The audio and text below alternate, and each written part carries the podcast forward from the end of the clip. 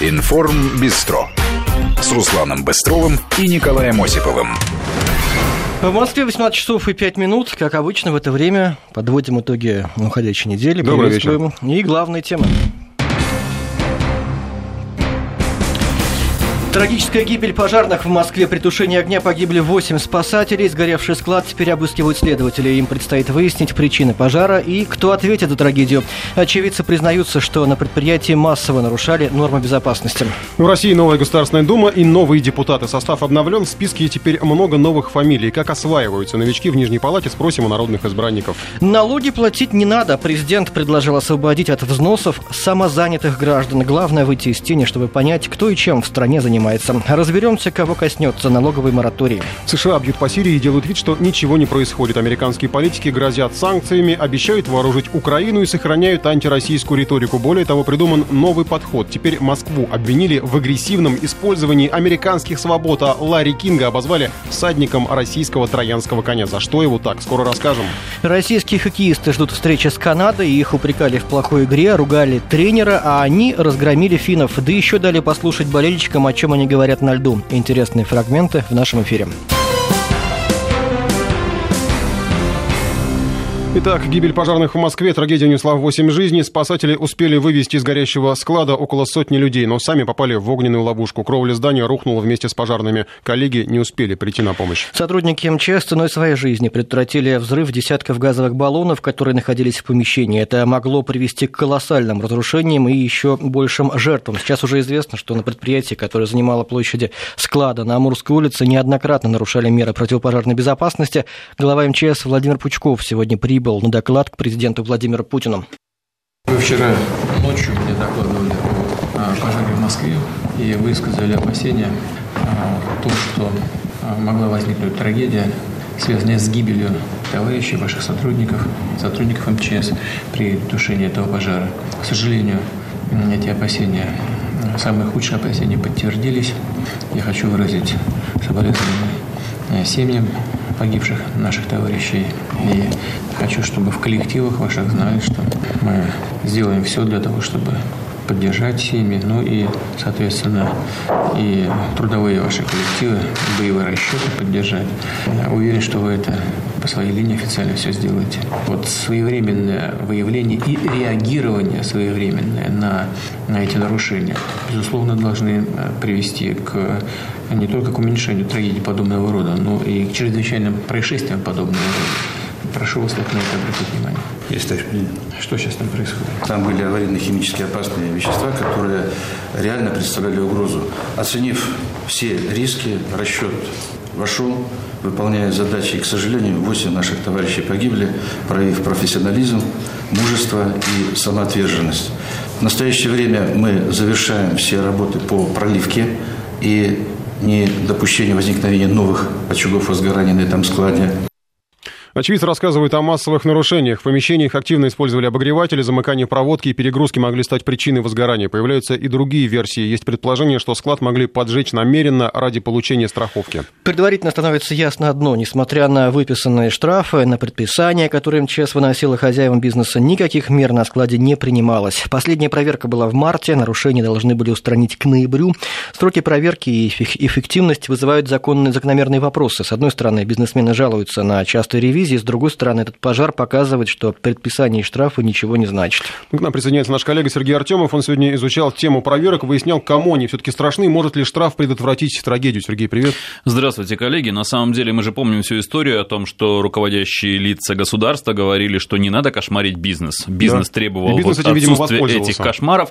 Вопрос даже не в том, как воспользовался бизнес, а вопрос в том, что получилось в итоге, потому что 294 закон, который как раз регулирует все вот эти вот проверки, проверки в отношении бизнеса государственными муниципальными органами был принят с поправками в 2015 году, и там было сказано, что а, плановые проверки бизнесменов, причем любой формы собственности, это касается и госпредприятий, и частных предприятий, и индивидуальных предпринимателей, могут проходить не, то, не чаще, чем один раз в три года. Соответственно, если мы говорим о пожарной части, здесь это функция государственной противопожарной службы. Но оказывается, я посмотрел вот статью закона, которая касается организации этих проверок, все это не так просто, потому что сотрудники МЧС обязаны составлять план проверок компании организаций на каждый предстоящий год. Затем, значит, они должны обрисовать четкую цель этих проверок, то есть конкретно, что должно быть проверено на предприятии. После этого... За, они... заранее все сообщают. То есть заранее не сообщают. То есть они заранее формулируют список э, предприятий, куда нужно прийти, и список, что проверить на этих предприятиях. Затем этот список, он отправляется до 1 сентября предыдущего года от проверок, отправляется в прокуратуру, в местную. Территориальные прокуратуры собирают все, значит, списки э, от пожарного надзора, значит, по всем предприятиям, э, проводят какие-то, значит, согласования, и до 1 декабря каждая прокуратура отправляет уже в Генеральную прокуратуру вот этот план региональных проверок. Соответственно, до 31 декабря Генеральная прокуратура обязана на сайте опубликовать график проверок всех предприятий на будущий год. Что получается? То есть, фактически перед Новым годом любой руководитель любого предприятия в стране знает, когда в будущем году к нему придут пожарные инспекторы. Ему подарок такой. Ну, с одной стороны, это подарок, с другой стороны, это четкие, четкая дата, к которой он должен готовиться. То есть, условно говоря, что все были при параде, чтобы пожарные лопаты висели на месте, сигнализация была, значит, нарисована и работала. То есть, с одной стороны, да, это нормально, бизнес не кошмарится, четко работает, и все знают, когда проверки будут проходить. Но что в итоге получается? Получается, что к моменту проверки, значит, все, как правило, хорошо, или даже, может быть, немножко плохо, какие-то нарушения есть, соответственно, значит, пожарная инспекция назначает дату, когда это должно быть исправлено, и все. То есть в течение дальнейших трех лет компания может фактически спать спокойно. И, ну, вот, да. Но и, вот, и, вот марте, это, говорят, и да. вот эта история, да, в марте были проверки. Здесь был срок, как говорят, был установлен для устранения нарушений к ноябрю. То есть фактически пожарные инспекторы могли приходить еще и постепенно проверять, как эти нарушения устраняются. Однако э, здесь есть еще вещи, которые говорят, в принципе, и сами бизнесмены о том, что фактически именно они, сами бизнесмены и их руководители, э, значит, которые отвечают в том числе за инженерную, пожарную безопасность, которым это прописано напрямую в должностных обязанностях в приказах служебных служебных инструкциях, они обязаны смотреть э, за этим ежедневно, а не вместе с инспектором проходить раз в три года по своей территории, потому что, э, условно говоря, инспектор приходит раз в три года летом, но при этом в течение трех лет потом происходит зима, и работники складов, которые там сидят, они вынуждены как-то обогреваться, если там нет централизованного отопления. То есть фактически тот же инженер обязан проверять, чем греются работники его склада, чтобы, например, ну как, один из, как одна из версий вот этого происшедшего э, ужасного пожара, например, чтобы это не стало причиной, причина его возгорания каких-либо нелицензированных приборов или купленных за, по дешевке на рынке. Когда мы кошмарить бизнес прекратили действовать с 2015 года. Что у нас не было до 2015 года пожаров крупных, да просто на ум приходит их нечетное количество. Хромая лошадь, сколько сгорело домов престарелых, интернатов для инвалидов. Неужели в этом дело? У нас раньше было, было все по-другому. Раньше могли проверять, когда хотят. Не кошмарили бизнес, так сказать. Но было то же самое. Значит, перестали кошмаривать, опять то же самое. Видимо, ни то, ни это не работает. Значит, вопрос, наверное, не в кошмарах, вопрос не в количестве инспекций, вопрос, видимо, в дисциплине. И в качестве я... этих проверок. В исполнительности. И в качестве этих проверок. Результатов этих Насколько проверок. эти проверки действительно проведены, а не закрыты глаза на определенные вещи за определенные суммы.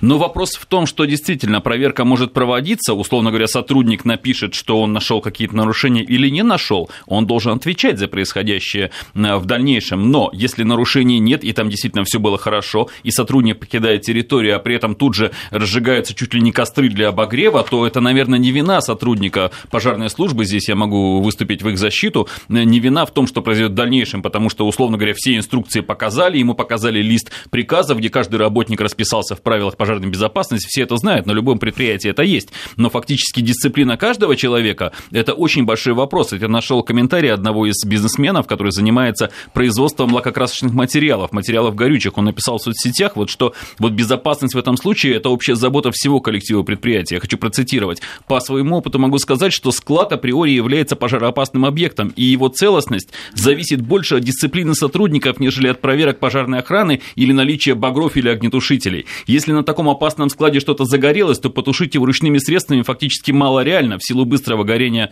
товаров и их упаковки. В итоге гибель людей и материальные потери однозначно связаны с уровнем квалификации и халатностью работников и руководства предприятия. Ну, есть, в принципе, это мысль, которую я бы уже ничего добавить бы не смог, потому что действительно дисциплина в этой ситуации и понимание людей, что они отвечают не только за себя, но и в конце концов даже за свою жизнь, потому что те люди, которые обогреваются на складах непонятно чем, они в конце концов рискуют сами, прежде всего, и поэтому нужно думать, наверное, головой за себя в том числе. Ну, мне кажется, воззвание к вот этой внутренней дисциплине, они так же эффективны, как, видимо, и проверки.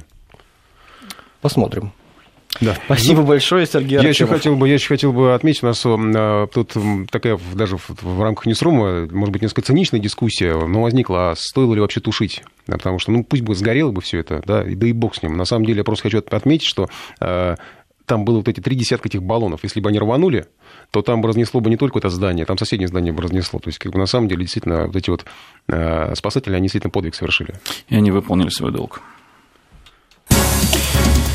Теперь к другим темам. В России новая Государственная Дума. Граждане выбрали состав парламента. Подавляющее преимущество получила Единая Россия. У нее 343 мандата. КПРФ а, забирает 42. Затылок коммунистам дышит ЛДПР, которая взяла 39 кресел. У Справедливой России 23 мандата. И еще по одному у Родины и гражданской платформы.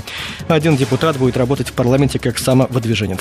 Сегодня президент выдвинул кандидатуру нового спикера. Это Вячеслав Володин. Прежний председатель Госдумы Сергей Нарышкин уходит на работу в службу внешней разведки. Володин в последние годы занимал пост первого заместителя главы администрации президента. Но работа в парламенте ему хорошо знакома. Он не только избирался депутатом, но и стоял у истоков создания правящей партии. Зато многие новые депутаты впервые примеряют на себя статус народного избранника. Больше всего новичков в списке единороссов. Это и региональные парламентарии, которые перешли на федеральный уровень, и общественные активисты, которые теперь займутся законотворчеством. Всем им придется привыкать к новому распорядку, новым правилам, обязанностям, льготам и ответственностям. На связь с нами выходит депутат Галина Хованская. Надеюсь, да. Галина Петровна, здравствуйте. Ну, у нас, вот, может быть, редкий случай, когда мы с, хотим поговорить э, с парламентарием не о политике, не о законотворчестве, а вот такой, да. может быть, такой адаптации депутатов э, к жизни в, в новом для себя амплуа. Тем более, что действительно в этом э, сезоне много новых фамилий среди депутатов, наверное. Да, там, конечно, есть и региональные депутаты, которые, наверное, может быть, тоже как-то трудно освоиться, но есть и освоиться у вас. Но есть и новички. Вот что, ну, вы сами, наверное, когда-то ведь пришли первый раз в Госдуму, хотя я, я прекрасно помню вас Очень еще, давно. По по, Московской думе вы прекрасно там работали. Да. Я же помню, я тогда работал корреспондентом и очень следил за, вашим, за, ваш, за вашей деятельностью. А, вот все-таки, тем не менее, когда вы перешли на федеральный уровень, что первое вот для депутата-новичка, вот, когда он... В, с, с чем ему надо познакомиться? А, ну, вы знаете, в первую очередь надо познакомиться а, с созданием, потому что здание сложное, и вот первое время просто можно запутаться, потому что это два а, так вот почему многие депутаты не доходят на заседание, мы видим полупустый зал, они просто заблудились ну, видимо, в Госдуме, да. а мы-то ругаемся видимо, на них. Видимо.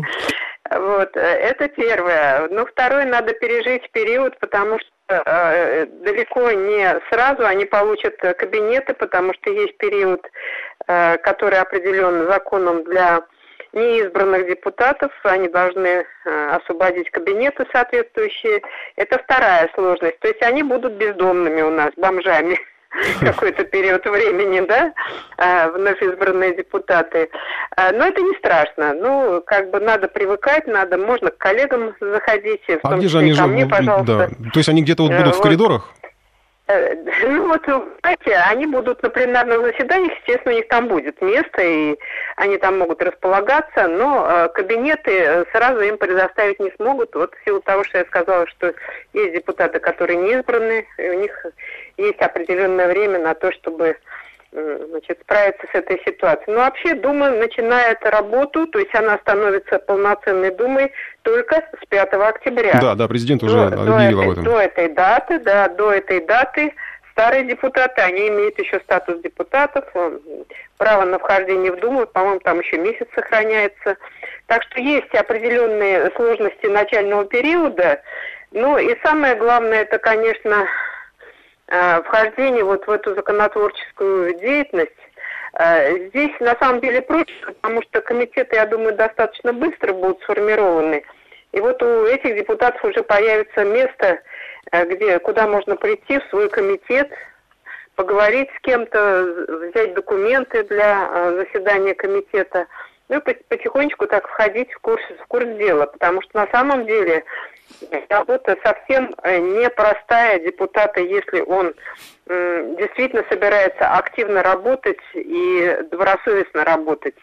Э, у нас ведь бывали заседания, три заседания в неделю, когда по 50, по 60 законопроектов надо было рассматривать. И поэтому это принцип командный должен быть. Абсолютно тут должно быть распределение функций внутри фракции, кто за какое направление отвечает невозможно, согласитесь, вот эти все документы рассмотреть качественно. То есть вот я беру направление свое, жилищная политика, я отвечаю перед фракцией за то, как будет фракция голосовать, они будут следовать моим рекомендациям, что не исключает обсуждение дальнейшего на комитете, на фракции и так далее. Угу. А когда можно, вот Галина вот... а когда в квартиры-то можно заезжать московские? И с квартирами то же самое, что с кабинетами. Поэтому, вы знаете, ну, в прошлом были даже э, длительные какие-то судебные разбирательства, но потом законодательство уже четко э, высказало... Когда не хотели выезжать, того, да, я помню. Да, да, да. Да, потому что вы помните, что в первые созывы закрепляли даже эти квартиры за депутатами. Сейчас у них статус специализированный жилищный фонд, то есть это жилье на время исполнения полномочий и только. Тут никаких не может быть исключений из этого общего правила. Так что вот э, придется тем, кто не прошел, из других регионов придется возвращаться домой. А срок Я есть какой-то в течение... там востребованы. В течение которого они должны ну, освободить квартиру? Ну, не меньше, не меньше месяца, потому что им дается, конечно, этот срок, э, не меньше месяца чтобы они могли свернуть все это домашнее хозяйство. А в это время а новоизбранные депутаты будут жить в гостиницах, получается? Они будут жить в гостинице, да, совершенно За свой верно. счет ну, или как? Нет, нет, нет, нет. Дума, Дума оплачивает. Это же, в общем-то, фонд, ну, который на этот период становится как бы служебным, тоже специализированным фондом для угу. депутатов. Вот. Галина Петровна, а кабинет... будет за счет Думы. Галина Петровна, а кабинет, вот когда они как-то там распределяются, они есть возможность выбрать, может быть, там поближе к столовой э, или там поближе к залу заседаний? Ну, я, я не знаю, конечно, там в каждой фракции там какие-то свои предпочтения. У меня э, был очень сложный первый период, э, когда, в общем-то, ну, права выбора не было. И вообще я должна сказать, что, конечно, вот это вот здание, оно э, плохо приспособлено для э, выполнения депутатами полноценного выполнения своих полномочий. Потому что если ты не председатель комитета, вот только сейчас я сижу в отдельном кабинете, да, у меня mm-hmm. свой кабинет. А, а раньше, когда я была э, депутатом, а это был 2003 год, да, это было, правда, давно уже, но ничего не изменилось. Количество кабинетов не увеличилось. И я сидела в одном кабинете вместе со своими помощниками по Госдуме. А это всегда э, усложняет э, работу, потому что звонки, особенно ну, наше направление, понятно, что там постоянные звонки по жилищным вопросам, и нужно же людям отвечать, давать какие-то э, советы, рекомендации – Э, работать вот э, в таких условиях очень сложно. А помощников, а помощников, а их они как-то от старых депутатов достаются или э, с собой уже нет, приводят? Нет, нет, нет, нет. Конечно, можно по рекомендации своих товарищей, которые уже как бы опытные депутаты, да, там кого-то привлечь. И желательно, конечно, взять помощника, который работал уже, хотя бы одного, который работал в Думе, потому что нужно э, знакомиться там с системами, интернет, там свои специфические законодательные э, системы, и этим нужно владеть, понимаете, хотя бы должен быть один человек, который владеет вот этими всеми делами. Галина Петровна, а когда как зарплату первые получат новые депутаты? Вот это не ко мне вопрос, это вопрос уже к нашему а, а старые все больше не будут получать зарплату? Или там предусмотрены какие-то ну, Я, такие вот, честно говоря, бонусы? не знаю, чем кончилась эта история, потому что вы же знаете, что наши полномочия должны были закончиться только в декабре. Угу. Вот. Но э, Конституционный суд сказал, что в исключительных случаях и на короткий срок, и однократно этот срок можно сократить. Ну, вот что и произошло. Поэтому я, честно говоря, не знаю, чем закончилась вот эта дискуссия по поводу того, что выплатить э, депутатам неизбранным еще до до декабря. Декабря месяца, прочитающиеся им, да. Ну, чтобы они не расстраивались, что их не выбрали. На вознаграждение. Ну, не только поэтому, наверное. Ну, не знаю, в общем, тут э, каждый будет решать для себя. Галина еще Потому так... что была рекомендация Нарышкина эти деньги не брать. Угу. Вот, Галина Петровна, еще вопрос по поводу, э, как они на работу-то будут добираться. Машину, наверное, какую-то теперь можно брать, да? Нет, машины, машины, машины будут выделяться, а ведь только женщинам, женщинам угу. положено, машина закрепляется какая-то с водителем угу. постоянно, да? А остальным они просто вызывают э, автомобили, все, им дадут телефон, они будут вызывать так же, как все, все остальные депутаты автомобиль. А вызывать какое-то такси это, или там внутреннее у вас есть? Нет, нет, нет, это, свои? это есть, есть гаражи, да, угу. есть гаражи, из которых вызываются машины. Нет, здесь, здесь как раз вот это гораздо все проще, чем с кабинетом и с а, квартирой служебной. Вот, а, а интересно, это, а на этой машине можно далеко уехать, например? Вот хочется поехать а, на дачу, например, куда-нибудь там подальше. Можно? Ну, вопрос, кстати, очень серьезный, потому что э, на самом деле можно поехать только э, на территории э, Москвы и Московской области на этой машине, которая вот в Москве выделяется. А да, если депутат избран от какого-то дальнего региона, он хочет на машине туда съездить? Как бы по работе нет, получается? Нет, ему, ему э, в дальнем регионе обязаны предоставить транспортное средство. То есть по Москве и Московской области может передвигаться? Да, на... только. А если дальше вы хотите ехать, то надо уже, соответственно, бумагу, мотив... мотивировку и так далее. Вот я ездила в Ярославской области, я такую бумагу писала на имя Нарышкина Сергея Евгеньевича. Ага. То есть это даже Такие проверяется, дела. да, кем-то? Ну, просто не, не выпускается автомобиль если нет такого разрешения. А вообще отчетность, визы. вот это тоже, наверное, то, к чему надо готовиться новым депутатам. Это надо вот э, бухгалтерии же надо отчитываться, да, там эти же депутат, он не, не настолько свободный все-таки человек, то есть надо еще э, быть готовым э, расписываться, подписывать, вот именно как-то отчитываться о своих действиях, да? Нет, но это только связано с командировками какими-то ну, да. вне, вне Москвы и Московской области э, в пределах, ну, регион-то огромный, у нас Москва даже теперь почти до, до Калуги, да, э, дошла. Вот, так что это очень большая территория. Я думаю, что закрывающее большинство, по крайней мере, дач, там, если у кого-то есть в Московской области. Вот, так что, э, ну, вот пока такие первые шаги. Я, конечно, им желаю э, не пугаться объема информации, который на них свалится. Свалится очень большой объем информации. А, вот, и побыстрее занять э, какие-то кабинеты, чтобы было место рабочее. Вот, чтобы можно было посидеть. Гельбер, а вообще как старички к новичкам относятся? Может быть, как в армии? Там есть элементы дедовщины, подтрунивания, такие посмеивания. Ах ты, неудачник, только пришел. Ну, или помогают? Знаете, э, э, зависит, конечно, от каждого человека, но я очень доброжелательно отношусь к новичкам и всегда готова подсказать, помочь потому что я помню вот этот период свой, он да, действительно был тяжелый, начиная с того, что я путалась там в этих зданиях, не могла найти какие-то кабинеты. Вот. Ну, а сейчас, сейчас это уже все как дом родной. Все знаешь, а новичкам будет сложновато первое время. Ничего страшного, привыкнут, привыкнут. Но ну, вам будет интереснее работать, как вы думаете, Галина Петровна, в Новой Думе, с мандатниками? Это, э, нет, то, что я избрана в одномандатном округе, это меня как раз очень радует, потому что первое мое вхождение в Думу было как раз в одномандатном округе. Я была избрана у себя на севере, и сейчас практически я повторила, ну, немножко другая география округа, ну, практически я повторила, даже немножко улучшила старый результат, да, там 31 uh-huh. с чем-то у меня там процентов в одномандатном округе.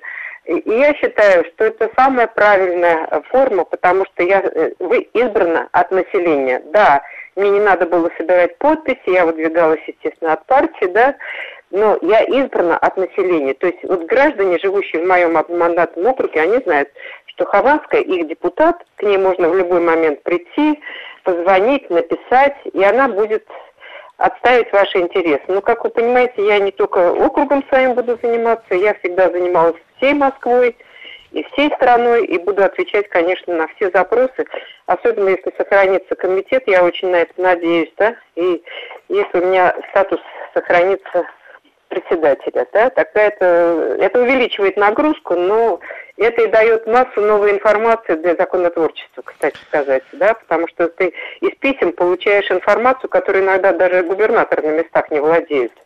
Спасибо вам большое, Клинтон. Удачи в Новой Думе. Помогайте новичкам. Все депутаты э, будут представлять действительно интересы своих избирателей. Галина Хованская была на прямой связи со студией, избранный депутат Государственной Думы, которая совсем скоро изберется, соберется уже на первое свое заседание. А депутаты новые займут новые кабинеты, получат Поделят первую зарплату, квартиры. въедут в квартиры. Машины Мы им расскажут, где брать. Надеемся, что все у них будет хорошо. 18 часов и 33 минуты. Продолжаем подводить итоги уходящей недели. Налоги отменяются. Хорошая новость для самозанятых россиян. Их собираются освободить от обязательных взносов на два года. С таким предложением на уходящей неделе выступил Владимир Путин. По словам президента, сейчас эти люди просто вынуждены оставаться в тени, чтобы не сталкиваться с бюрократией, поборами и постоянными проверками. Поэтому самозанятым гражданам нужно предложить понятный и удобный инструмент взаимодействия с государством, чтобы они могли спокойно в белую вести и развивать свои дела. Сейчас в России примерно 16 миллионов самозанятых граждан. Они не работают по найму, не зарегистрированы в качестве индивидуальных индивидуальных предпринимателей, в то же время у них есть дело, приносящее доход. Эти люди, например, занимаются ремонтом обуви или одежды, оказывают услуги репетиторства и ухода за детьми, торгуют на сельхозрынках. Сейчас самозанятые граждане зачастую оказываются незащищенными перед э, проверяющими органами, поэтому они предпочитают с этими органами вообще не общаться и оставаться в тени. А это большие потери для бюджета. На связь с нами выходит кандидат экономических наук, доцент Высшей школы финансов и менеджмента Российской академии народного хозяйства и госслужбы при президенте России Дмитрий Тихонов. Дмитрий Николаевич, здравствуйте. Добрый день. Ну вот давайте, хотелось бы уточнить у вас все-таки, как у экспертов в том числе, э, кого это в первую очередь касается? Это все ИПшники? Э, не совсем так. Вот э, дело в том, что ИПшников у нас, давайте начнем от печки, чтобы было давайте. понятно. Значит, в стране где-то 76 миллионов людей работает в нашей стране. 6 э, процентов безработица. И 3,5 миллиона индивидуальных предпринимателей по данным э, налоговой службы. А, вот та информация, ну, о которой вы, видимо, начали говорить, это то, что вот э, президент хочет освободить самозанятых. Я прочитал в интернете, что эти цифры приблизительно 16 миллионов человек. Ну, я несколько сомневаюсь. Это миллионы точно, но все-таки не 16. Угу. Вот, вот цифры, которые мы, мы знаем. А теперь вот давайте уточним, что вас все интересует. Ну, кто это все-таки, кого, что это за люди? Это э, просто как, кто такие самозанятые? У нас это вообще как-то, ну, понимание есть, э, кому теперь не надо ну, будет платить? Ск- скорее, это люди, которые имеют доход, который они официально не показывают, и они с этого дохода не платят, ну, и налогов, и, соответственно, они не платят вот наши социальные фонды вот с этих доходов. Ну, я себе представляю, вот я... я себе представляю, что, наверное, кто-то должен обрадоваться из тех, кто все это время платил эти э, взносы и налоги, да, а теперь, видимо, может перестать их платить. Ну, дело в том, что, понимаете, пока это прозвучало как некая воля президента. Но ну, дело в том, что да. воля президента должна потом оформиться, скорее всего, в некий федеральный закон ну, ни вы, ни я его не имеем. Поэтому, ну, вот поймите, у нас не, комментарий такой несколько общий, наверное. И, соответственно, вот, э, ну, вот, к сожалению, в нашей стране многие процессы идут одновременно, ну, вот не в одну сторону, а в отличающиеся. И вот, вот на этой же неделе была новость, что хотят социальный налог увеличить. Э, министр финансов говорит, что не будет налоги повышать. То есть, вот понимаете, процесс вот нельзя сказать, что он такой вот, вот один. И их одновременно несколько. Не, ну это нормальный процесс, взгляд... потому что одно министерство хочет повысить сборы, другое министерство да. хочет как-то там а, понизить их. Это, это внутренняя такая внутриправительственная ну, ну, борьба, там понятно. Общая логика такая, что власти, ну в целом власти стране э, хотелось бы людей эти знать, видеть. И, кстати, э, есть налоговый интерес, то есть чисто фискальный интерес – ну, вы знаете, в бюджете сейчас как бы не так много денег, и в ближайшие годы их там много не станет. Но не менее важные вопросы – это вообще учет и статистика в отношении этих людей. А, соответственно, вот по их этому какому-то, ну, вот по их доходу они не учитываются, статистических данных нету, и, и, ну, понимаете, тогда управление у нас не, не совсем точно. Дмитрий Николаевич, но Поэтому, я не могу да. понять. Вот самозанятые люди, например, репетитор, который подтягивает да. ребенка по английскому языку, скажем, да, он не зарегистрирован как э, ИПшник, он не платит налогов, и теперь ему говорят, ты можешь не платить налогов. Он так говорит, слушай, а я и не платил, собственно говоря. И что его простимулирует, чтобы он пошел и куда-то зарегистрировался, чтобы мы получили ту самую статистику, о которой вы говорите? В чем для него профит-то здесь? Ну, вот я, я пока сам не знаю, я только могу предполагать. Дело в том, что государство хочет их вывести. Оно говорит, что, значит, у вас же могут быть какие-то проблемы с вашими клиентами или с кем-то. Если вы уже оформитесь, то какое-то время, несколько лет, вы только будете сдавать статистические данные, а платить не будете. Но когда-то, ну, вам придется какие-то вещи платить. И понимаете, здесь вот тоже люди не знают, но ну, скажем, сложность административная бизнеса в нашей стране и налоги, они возрастают не плавно, а ступенечками возрастают. Это важная вещь. А, и вот в общей логике налогового кодекса сначала человек патент платит, а патент может быть, ну, условно, 20 тысяч рублей в год. Потом он переходит на упрощенную систему, если он вырастает в бизнесе, да, у него может быть несколько людей уже в найме становится. Он уже платит 6% от бизнеса, ну, от выручки. А если он становится большим, он уже переходит в массовую такую вот сферу, где у него десятки людей или больше, а, там уже его налоги, ну, в среднем по стране, как Минфин говорит, это уже 20% с выручки. Вот государство, видимо, хочет втащить на первую ступеньку, их как-то учитывают, и они хоть что-то платят, вот эти несколько миллионов самозанятых. Это и ремонты, это и репетиторство, это какие-то услуги. Потому что экономика становится экономикой услуг. И ну, таких людей все больше становится. Спасибо вам большое. Э, кандидат экономических наук, доцент Высшей школы финансов и менеджмента Российской академии народного хозяйства и госслужбы при президенте России Дмитрий Тихонов был с нами на связи. Другим темам. Российские дипломаты теряются в американском зазеркалье. Москву обвиняют во вмешательстве в выборы в США. Грозят санкциями, пытаются объявить Россию виновницей сирийского кризиса. Это новый уровень абсурда, и мы просто теряемся, находясь в этом американском зазеркалье, сказала замглавы, сказал замглавы российского внешнеполитического ведомства Сергей Рябков. Российская делегация во главе с министром иностранных дел Сергеем Лавровым ведет активные переговоры на Генассамблее ООН. Была даже встреча с госсекретарем Керри, после которой МИД объявил о прогрессе в переговорах, но информационный фон, который формируют западные ньюсмейкеры, порой доходит до абсурда. На днях «Нью-Йорк Таймс» обвинила Россию в агрессивном использовании американской свободы прессы. Обозреватель Джим э, Рутенберг посмотрел телеканал «Rush Today» и с ужасом увидел в эфире известных телеведущих Ларри Кинга и Эда Шульца. У них контракт с российской компанией, и они ведут там свои программы. Вместе с бывшим американским послом Майклом Макфолом обозреватель «Нью-Йорк Таймс» пришел к следующему выводу. Это все происки Москвы. Так Россия хочет убедить американцев в том, что канал Rush Today показывает правду. Ларри Кинга и Эда Шульца назвали всадниками российского троянского коня. Ну и еще в статье они фактически названы пропутинскими журналистами. На связь с нами выходит член общественной палаты и политолог Вероника Крашенинникова. Вероника Юрьевна, здравствуйте. Здравствуйте. Здравствуйте. Ну что, докатились уже, по-моему, совсем, да? Вот в, в, в э, том смысле... Что-то они поздно отреагировали на присутствие Ларри Кинга на э, РТ, потому что он там очень давно э, находится. Ну, не смотрели, ну, не конечно, хотели смотреть такие... они. Не хотели смотреть они никак. Вероятно.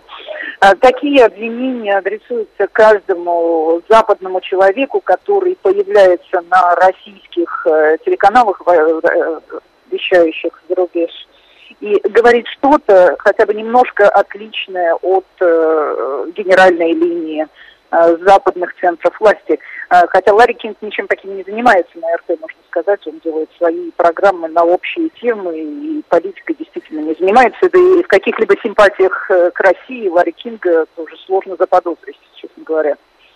Я просто сейчас пытаюсь представить, вот э, давайте вместе с вами пофантазируем. Представляете, э, утреннее шоу «Полный контакт» с Владимиром Соловьевым выходит на волнах BBC. А, и тогда мы, и этим самым мы получаем повод обвинить BBC в том, что они используют российскую прессу, что там, для агрессивной политики. Это просто какой-то уже действительно абсурд. Ну, ваше воображение совсем разыгралось, потому что, конечно... Ну, я пытаюсь соответствовать американским коллегам. На BBC не появится а, никогда. Но э, мы можем над этим смеяться, но э, на самом деле на основе вот таких информационных действий, резко негативных в отношении России, э, строится затем вполне реальная политика. Я вот сейчас нахожусь в Варшаве на заседании э, ОБСЕ по гуманитарным вопросам. Значит, каждая, в первую очередь американская делегация считает необходимым начать свое выступление на какую бы то ни было тему Э, заявление э, об оккупации России Крыма. Да? Это оккупация, оккупация, оккупация. Затем выступающие за американцами европейские государства обязательно повторяют, что они согласны с, со словами э, делегации Соединенных Штатов и также считают оккупацию. Вот это все прокатывается. Значит, ну, пока это разговоры, но затем на основе этого принимаются политические заявления, резолюции. а затем на основе резолюции пишутся законы. И вот только что в Соединенных Штатах был принят э, закон о поддержке и стабильности, о поддержке стабильности и демократии на Украине. Он был внесен еще в апреле этого года, и мы тогда уже о нем говорили. А, так вот, этот закон продляет санкции против России до тех пор, пока Крым а, не, э, не возвращен Украине. Ну, по-нашему, это навсегда. Mm-hmm. Да? Так что вот, эти, вот эта информационная политика, информационное воздействие превращается в совершенно реальную политику, да, с совершенно серьезными последствиями. И тут, видите, они так э, напористо действуют, потому что внутри себя действительно верят, что смогут разрушить Россию. А в 80-е годы, когда администрация Рейгана приступила к реализации плана по разрушению Советского Союза, они тогда не верили. И действительно, распад Советского Союза, несмотря на то, что они на это активно работали, наряду с высшим руководством Советского Союза, а, стало очень приятной, но неожиданностью, тем не менее. И теперь они думают, что если уж Советский Союз они разгромили, ту Россию с ее меньшей территорией, меньшим населением, меньшим, а, меньшей экономикой и гораздо меньшим количеством друзей в мире, да, уж подавно, подавно разрушат так что э, мы должны понимать, что они думают. И вот исходя из этого, они как раз вводят такие законы, где прописаны санкции навсегда. Вероника Юрьевна, ну... Потому что Крым наш навсегда, да, это не обсуждается. Вероника Юрьевна, я могу понять, понимаем. что они, ну вот а, у них есть своя точка зрения, естественно, у них есть свои интересы, а, ну будьте тогда хотя бы уж последовательны. Понятно, что если уж вы вцепились в эту тему Крыма и никак вот не можете простить, что Крым а, ушел к России, ну хорошо, ну так, так и вот, ну и, ну и так и долбите дальше дальше эту тему? Зачем придумывать-то вот эти фантазии, что Ларри Кинг там, про путинский журналист? Зачем что-то новое такое придумывать уже совсем абсурдно? Это же ведь, э, ну, я, конечно, не политтехнолог, но это как-то э, уже делает совсем каким-то кривым и косым их позицию, по-моему, кривой и косой. Но это неразумно для нас с вами, может быть, но для большой части американского населения это вполне себе аргумент. И, кстати говоря, вот популярность Э, неожиданная для многих популярность э, Дональда Трампа в этой предвыборной кампании как раз основывается на том, что этом низком э, уровне, ну или культурном низком уровне большой части американского общества. Вот, вот такая, извините, пурга проходит на ура.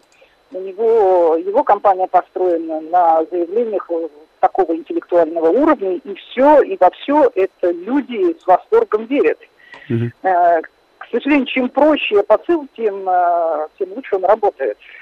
Ну, э, хорошо, вот понятно, что и на Генассамблее как-то все непросто. Вот вы в Варшаве сейчас находитесь, вы тоже говорите, что все непросто. Я просто вспоминаю, у нас коллега, как раз вот мой коллега Николай Малашвили сейчас работает там в, на Генассамблее ООН, и он сейчас вспоминает еще прежнего министра Иванова, по-моему, э, который говорил, что министр иностранных дел, который говорил, что да неважно, как вот они, что они говорят, нам все равно надо присутствовать на этих площадках международных, что бы они ни говорили, и долбить свою тему, свою позицию, и представлять свою позицию, потому что если мы оттуда уйдем, то ну, тогда нас совсем уже не услышат. Вы согласны, наверное, с этим? Этот коллега абсолютно прав, абсолютно прав. Именно этим мы и занимаемся в эти дни в Варшаве, в то время как министр Лавров занимается таким же делом на его уровне в Генассамблее ООН. И, э, вы знаете, мы заставляем американцев э, оправдываться, потому что после каждого нашего выступления они берут, вновь берут слово э, для ремарок и пытаются оправдаться. А, обязательно нужно давать отпор. Это без всяких сомнений, иначе они а, обнаглеют еще больше. Но скажите честно, так руки, мы, руки мы не опускаются. Скажите честно, руки не опускаются иногда, потому что я не знаю, если бы я, я, конечно, не, не могу, ну, может быть, слишком я сейчас э, наглею, если я примерю на себя министра, министра иностранных дел, но если бы я на его месте был, я бы, наверное, уже плюнул давно, развернулся и ушел. Но руки не опускаются иногда. Ни в коем случае, потому что мы знаем, что за нами вся Россия, за нами весь российский народ, и мы точно знаем, что мы победим. Наоборот, наоборот, азарт появляется. Чем, чем агрессивнее они на нас накатываются, тем, э, тем лучше мы даем им отпор. А как будет выглядеть, что мы победили? Как это вот мы поймем? Э, еще раз не расслышала. Вот вы говорите, мы победим. А как эта победа будет выглядеть? Как мы все поймем, что мы победили?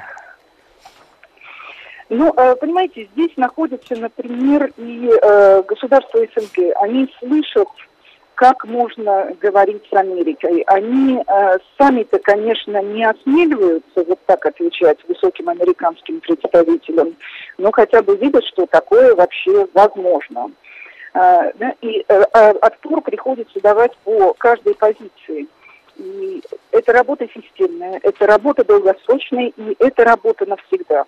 Вот если Вашингтон решил нас не мытьем, а это катанием каким-то образом извести, ну, э, так не он первый, и каждый раз, когда кто-то брался за Россию, за Советский Союз, э, мы в конце концов выходили победителями. Спасибо. Спасибо.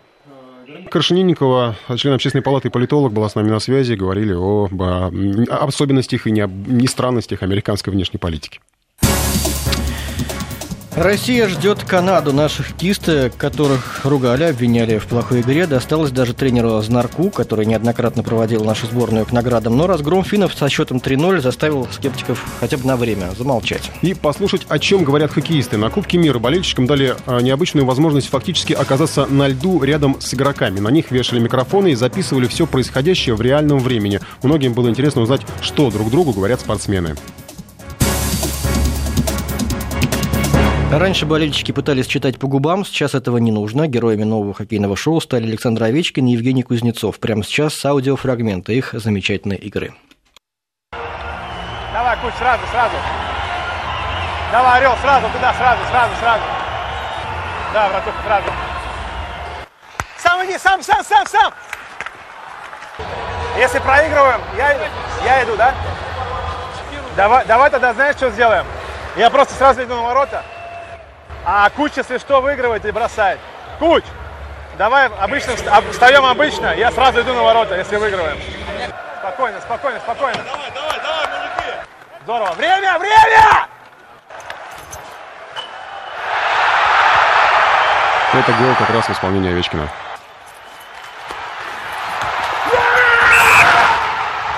Ну, это крик победы, тоже в исполнении Овечкина. А сейчас Евгений Кузнецов. Вот, смотри внимательно, сюда выигрываю. Сюда выигрываю. О! Бревно! Он бревно! Здесь обыгрывал его, когда улетело. Здесь. Я хотел, да, я видел, что он борт взял. Мы бы так 2-1 убежали, но если этот не догнал бы. На синей. Паша, стендер делаем, как мы в Capitals раскатываемся.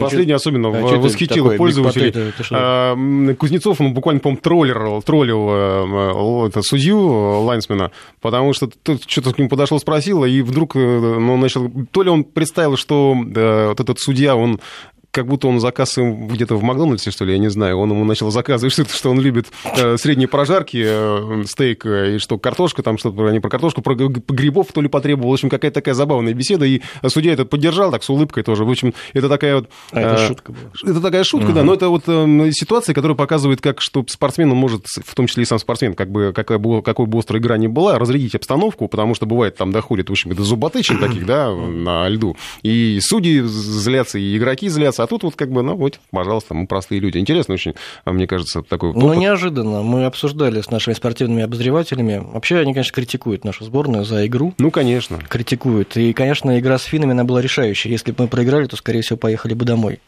И то, что говорят наши спортсмены, как мы называем наших обозревателей, главное, нету, к сожалению, системной игры у нашей команды. Есть у нас всегда были претензии к нашей сборной по поводу того, что мы всегда э, либо плохо играем, либо чудеса какие-то начинаем вот, творить. Вот, вот, вот. Либо чудо неожиданное какое-то, либо нету системы, играем мы плохо. Вот э, э, профессионализм – это же стабильность, да, стабильность – признак мастерства. Вот, к сожалению, этой стабильности в нашей сборной не наблюдается. Но мы не можем вот так вот прям пессимистично закончить это обсуждение, зато, мы, нет, зато нам все равно показали, зато нам показали эту игру изнутри, изнутри. Тем более, что до этого, что мы знали о, о том, что происходит на площадке, площадке. Это известный жест знарка, а, когда он со шведом там поругался, да, мы не слышали, что он говорит. Кстати, были предложения, давайте повесим из нарка микрофон, но я думаю, что там лучше, наверное, этого все-таки не делать. А, и поэтому, наверное, не на каждого вешали тоже микрофон, тем более, что он и Кузнецову запикивали. Но все равно интересно, вот, мне, мне очень понравился. Я думаю, что многим болельщикам тоже очень понравился.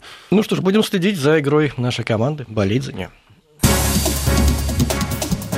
Сейчас давай перейдем к еще одному событию, одному событию этой недели. Безусловно, интересный у нас там работал корреспондент. Это то, что происходило сегодня в центральном универмаге, да, не в центральном, а в ГУМе, угу. главном, главном универмаге, универмаге страны. А, картина просто жучайшая.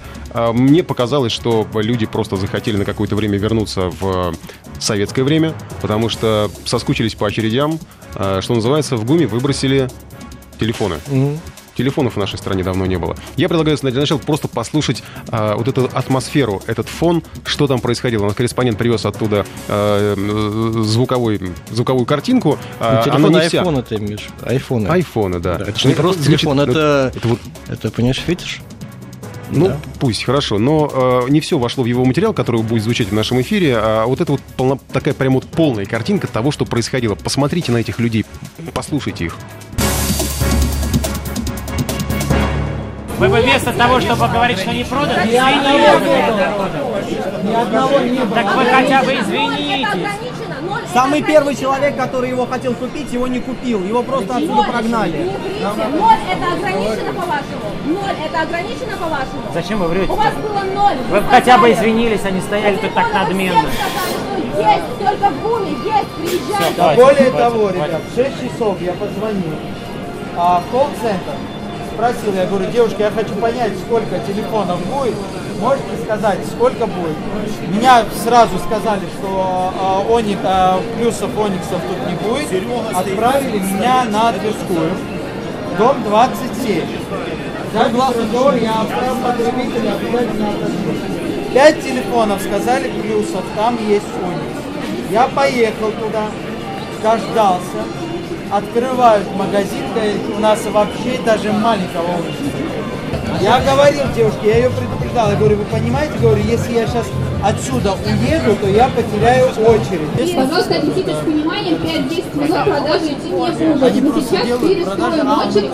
А те, кто устроился строго по браслетам, черная и белая очередь, места свои не меняйте, потому что вы идете по порядку, здесь все хорошо. По бокам у нас пошли нарушения, поэтому сейчас остановим очередь и ее перестроим. Да. Потрясающе. Дела. Вот черное и белое общество, которое не, не как применяет цветовую дифференциацию штанов, да, вот это что-то такие отдают каким-то кошмарам. Я, я не просто не, я не знаю, насколько надо быть э, фанатиком, чтобы броситься туда. Некоторые стояли с вечера в этой очереди, несколько сотен человек. Я в своей жизни помню две очереди. Первая — это э, где-то в, то ли в конце 80-х, то ли в 90-м году за маслом, когда я стоял, по, по карточкам было. За, за сливочным маслом, mm-hmm. одно в руки, там, кажется, пакет молока, тогда был жуткий дефицит всего. Это вот была, я весь день простоял, мама мне поставила очередь.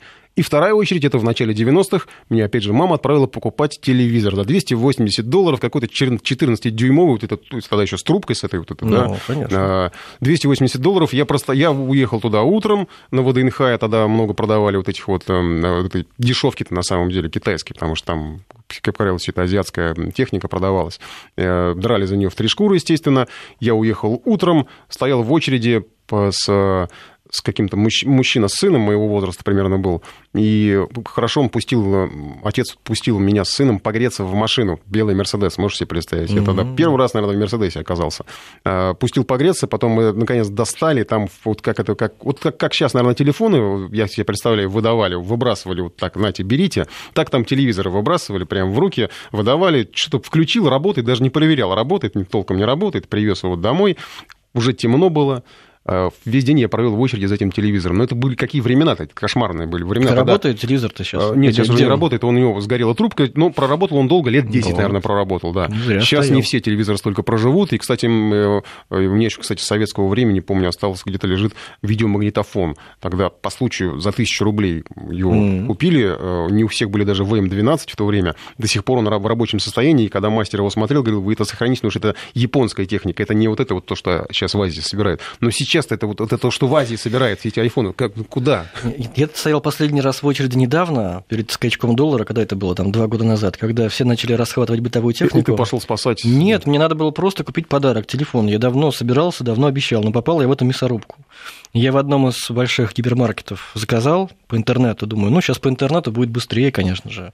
Прихожу, огромнейшая очередь, специальная касса открыта для тех, кто заказывал по интернету, и она еще больше той кассы, где стоят обычные люди. В общем, я провел там часа два, чтобы купить этот телефон. Ну а что касается айфона, я не знаю, у меня нет объяснений. Я мог бы, как и ты, объяснить, что мы соскучились по очередям, что это у нас в генах, и мы так истосковались в последнее время по Советскому а может Союзу. Это просто люди, которые не знают, что, любой, что такое очередь, уже что другое любой, поколение. Может быть, атрибут, но все равно на, ген, на генетическом уровне что-то у них, у них такое есть. Но эти очереди по всему миру и в Европе, и в Америке, везде примерно такая же ситуация. Поэтому тут трудно говорить, что мы именно истосковались по очередям. Нас может отличать э, взгляд на сирийский вопрос, на Крым. Вот, мы нашли, что нас объединяет. Может быть, это действительно спасет мир и нас. Но вообще странно, конечно, люди. Мне кажется, вот это какая-то тяга к тоталитарному обществу. Ведь iPhone это не что иное, как, на мой взгляд, как главный символ этого ты самого общества. Занимаешься, где, да? где у тебя значит, установили какие-то приложения, ты не можешь ни влево, ни вправо, ты не можешь менять эту операционную систему, ты ничего не можешь, но тебе это почему-то нравится, потому что тебя все решили, потому что думать ничего не надо.